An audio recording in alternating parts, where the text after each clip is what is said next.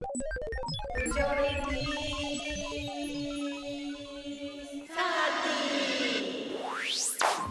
はようございますおはようございます。フジョリティ30第66回お便り会ですはい。はいというわけでちょっとね周りがちょっとラグジュアリーな音がしててうるさいですね。もしくは多分隣で合コンみたいなのが開かれている感じで。いやでもお店的にちょっとあのなんていうかいい年したね女が入るお店なのでそういう下船な方はいないかなとは思いたい。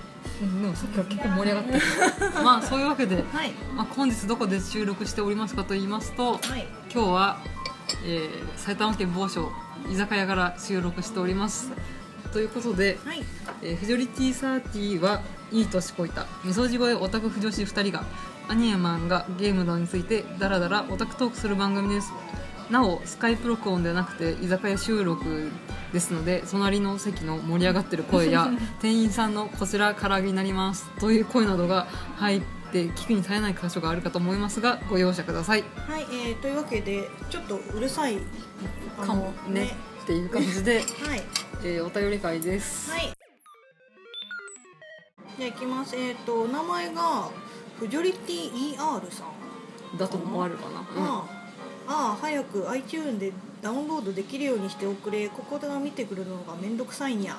マシモさんもかおりさんもテンション高くないところが聞きやすいです。それはね声が2人とも低いからだと思います 大変申し訳ございませんでした、はい。iTunes が登録済みということをもう半年以上放置して 告知せずおりましたあ大変申し訳ございませんでした、はい。今 iTunes の方に検索するとうフジョリティ30白星のフジョリティとうん黒星のフジョリティが出てくるかと思いますが、ん。うん。えー白い星がうん。新、うん。黒い星が9です。ああそう。なんかねなぜかあの前一回ブログの方を変更した時にね登録し直したんだけれども、やっぱり別物になってしまったみたいでね。まあそのねアドレスが違うとうんうん。反映されないというか。そうだね、まあ前のあれですね登録を忘れたとかそんなことは？パスワード忘れたとかそんなことは？あそうだったんだはい。だから消せないとかそんなことはないんですが、はい。まあその、えー白星の方をうちちょっとダウンロードしていただければんうん。iTunes の方で聴けるかと思いますのでそちらの方でよろしくお願いしよろしますくお願いします。iTunes 便利だよね。便利だね。私も iPhone あの iPod と i iPhone で iTunes で聞いてます、うん。そうだよね。うん、勝手にね更新してくれるのでうんうん。わざわざブログで確認しなくても更新かかると優れるものです、はい。うんうん。じゃあ続きましてうん。こちらもメールからいただきました。はじめまして黄色の6番と申します。フジョリティ30の配信を毎回楽しく聞かせていただいております。お二人の作品への愛やアニメを危機として語る姿は非常に熱い情熱を感じここ最近アニメを離れていた自分もまたアニメを楽し楽しもう楽しもうかと考えることができました、えー特に香織さんの言葉選びが絶妙で「土地狂って」という言葉で ラジオで聞けるとは思いませんでした。かっこ笑い、えー土地狂ってと使うのは香織さんかあカテジナさんぐらいかと思います。今後も研ぎ澄まされたナイフのようなエッチの効いた言葉と楽しい会を楽しみにしておりますということでいただきました。うん、大丈夫滑舌悪い。なぜならもう飲んでいるから酔っです、払ってるね。えうんよかったね。土地狂ってって確かに香り以外から聞いたことないわ。ーじゃあ言うよ。本当に。ちなみにこのカテジナさんっていうのは、うん。えー機動戦士ガンダム V, v ガンダムですね。はの登場人物の、あ、はえー名台詞からです。あ、知らんがな。ちなみに私も V ガンはちょっとあんまり詳しくないので、うんうん。調べました。ああなるほどね、つまり私の言葉選びがうん富の武士っぽいってことですね。ああっていうかこの方女性かな男性かな？男性じゃないですかね。ああなるほどね、やっぱガンダム好きって男性が多いんだね。いや、はい。私は女子ですがガノさうん。いやまあややガノ頼りですよ。ね。はい。すいませんありがとうございます。ありがとうございました。なんかすごく毎回不不トーンがね、えうん、話が多くて男性の方聞いてて大丈夫なのかなと思いながら毎回配信してるんですけれども、まあそんな感じで、うん、アニメの話もしてるからまあどっこいどっこい。まあ ちゃんと普通のアニメの話もしてるからねあのねフェイツとか。フェイトはうんうんうんうんうんうんうん。あしめ鯖が美味しいな。はい。はい。友人から他の友人の出産祝いは商品券でいいかっていうメールが来ました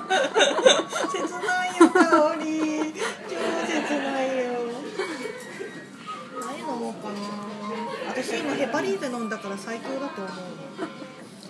はいえーと、私の大好きな普段師さんから。ね普段師さんからのコメントです、はい、えっ、ー、と前前回コメントを読んでいただいてありがとうございます。コメントの回で宗介のことをどう思っているかと聞かれたのでフリーの感想を書きたいと思います。特に気になるのは点は3つあって全体的なことと宗介のこととニトリのことです。北ニトリ。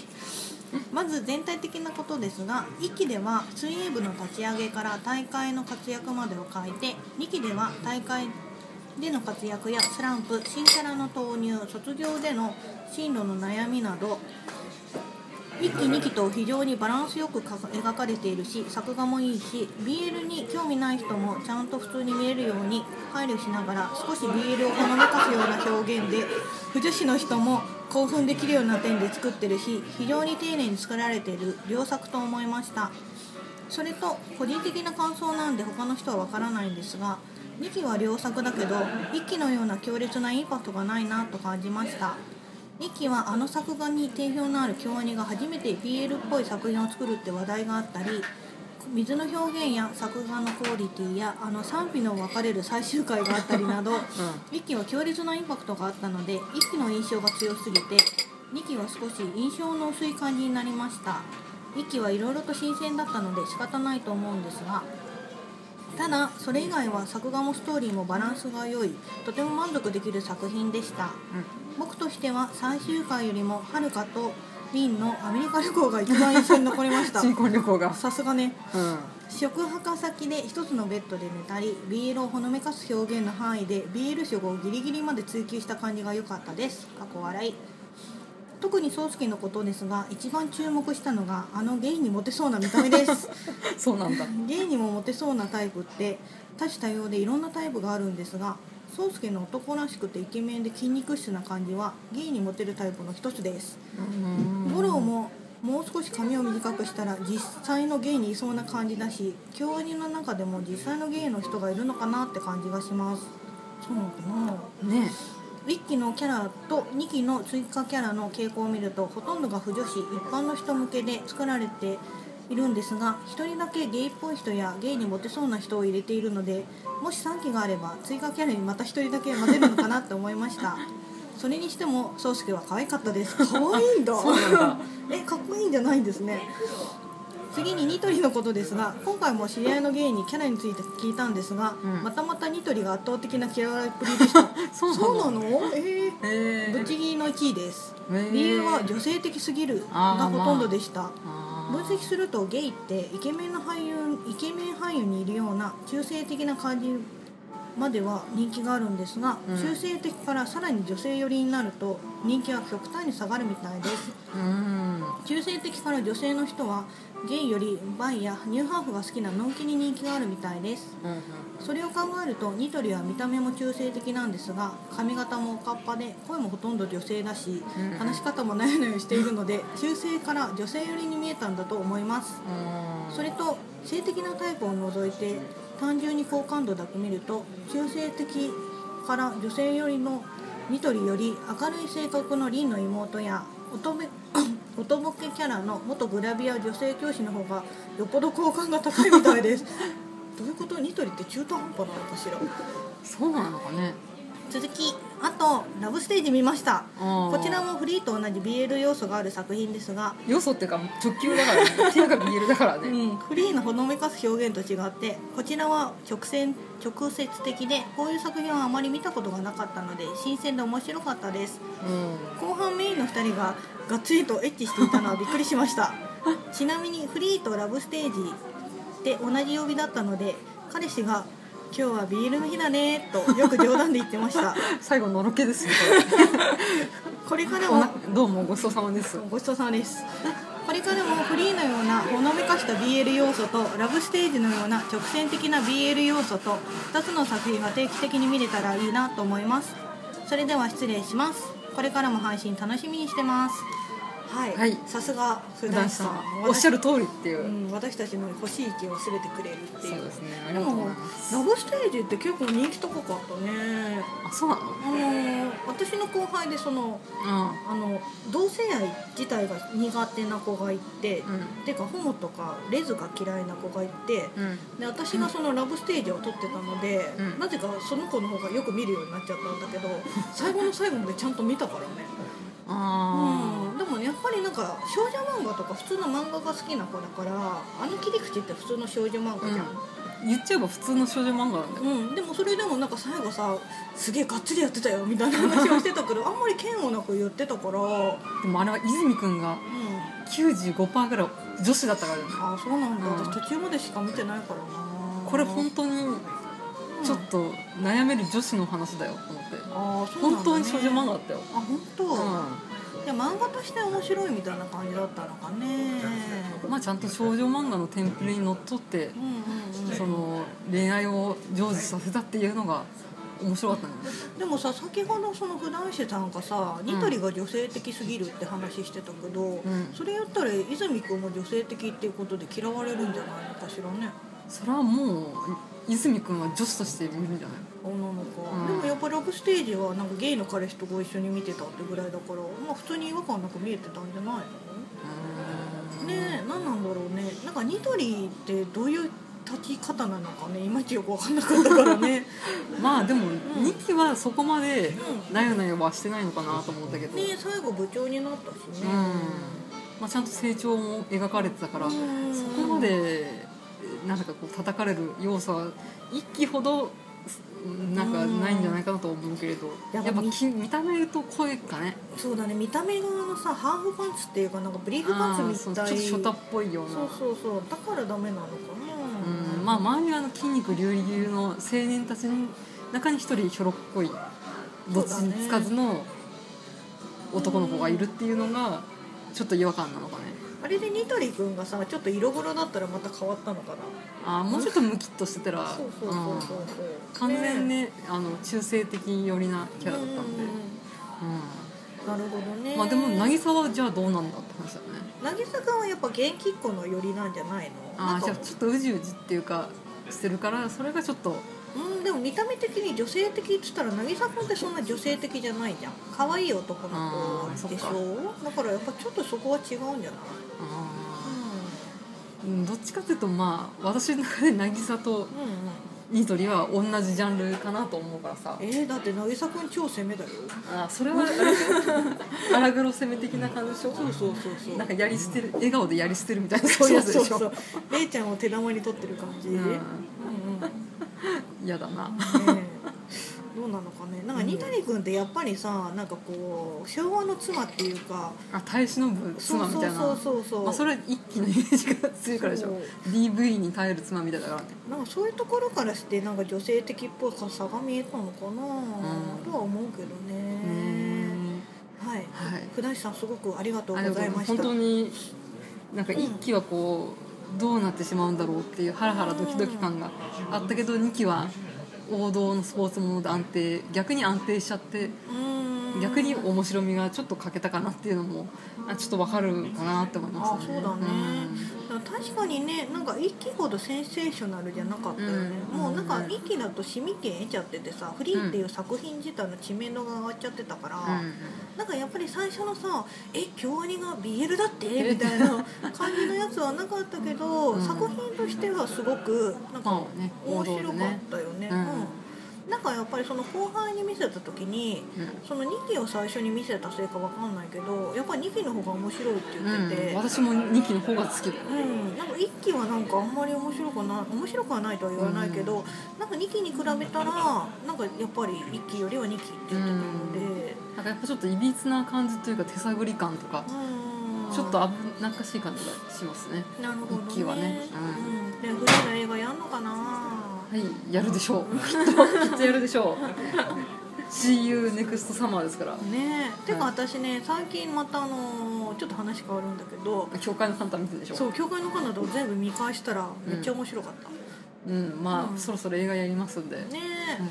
私さ「教会の彼方」実は1話には見てなくて3話から見始めたの、うんで3話から見ても結構話つながるじゃん。まあね一話そんなにあのくるみちゃんが転校あみくるちゃん？えっ、と未来未来ちゃんが くるみちゃんが転校してきましたぐらいだからね。いやでも結構なんか京アニって無駄なシーンないんだなと思った。い1話のあのシーンがここに繋がるんだみたいなのが結構あってうん。なんかちゃんと続きで全部見れてよかったなと思ったのでちょっとあのね教会のカナダかなったもん教会の彼方をながら見された方は今ちょっと見返してみると、あとレンタル DVD だとあのアニメしアニメの方では放映されなかった京アニ独自なオリジナルの、あの過去14話編みたいな過去編がその実際のさ昭仁君と、なんだっけひろみ君の出会いのシーンとか、それ美味しい。美味しいよね。あのひねろみ君がそれ美味しい？あの傷をさあの昭仁君のために送ってるじゃん。なんでみたいなのがちゃんと話として入ってるから。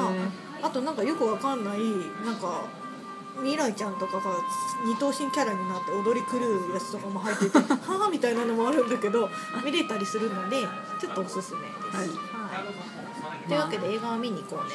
うん。それは必須ですんでね。はい。じ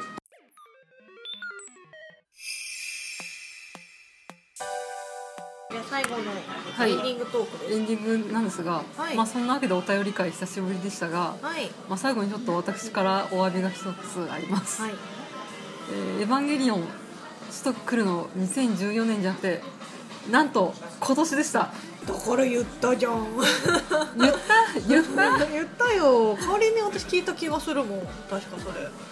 え？2015だよって2015年だよ思って。私ずっと2014なんだとこの20年間ぐらいずっと思ったよだってあのセカンドインパクトが起きたのが2000年なんだよでシンジ君14歳じゃんそうだね。2014だと思うでしょ？えあれ2014年に、うあのしなんだっけエヴァンゲリオンが作られてその10年後じゃないんいや違うね。あ2000年2000年にその世界規模のうんなんていうの？未曾有の大災害。みたいなのが起きてでそれから15年後人が来ると。だ。からシンジ君は2000年生まれになって2001年だってあそうなんだ、うん。2001年の6月6日生まれだそうです。なんかそんな子いっぱいいるけどね今ね。ね。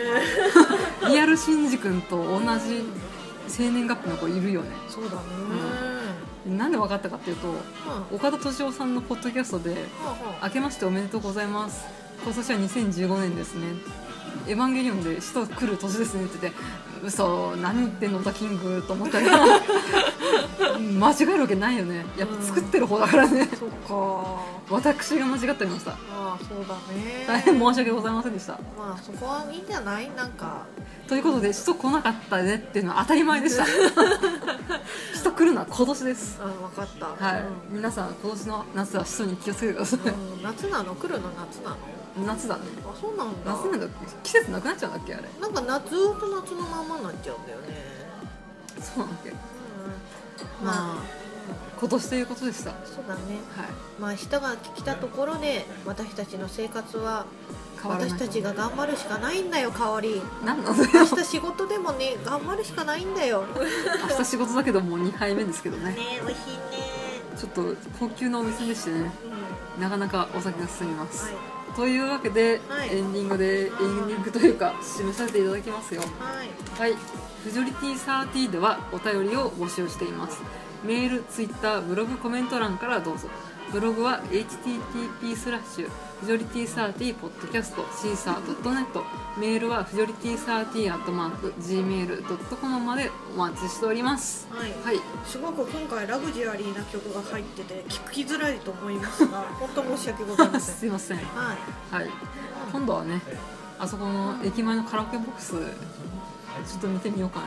やだご飯が食べられないんだもん。冷凍のポテトとかある？よ。やだよ。ちゃんとしたご飯じゃないと私体が受け付けない。何？嘘です。すいません。普通に食べられます。以上、今回のお相手は足元は香りの味噌地声オタク婦女子2人でお送りしましたーいはい短いですがまた次回はい、お便りありがとうございます。あのーこんな感じでちょっとずつ読んできますので、どうぞよろしくお願いします。よろしくお願いしますはい。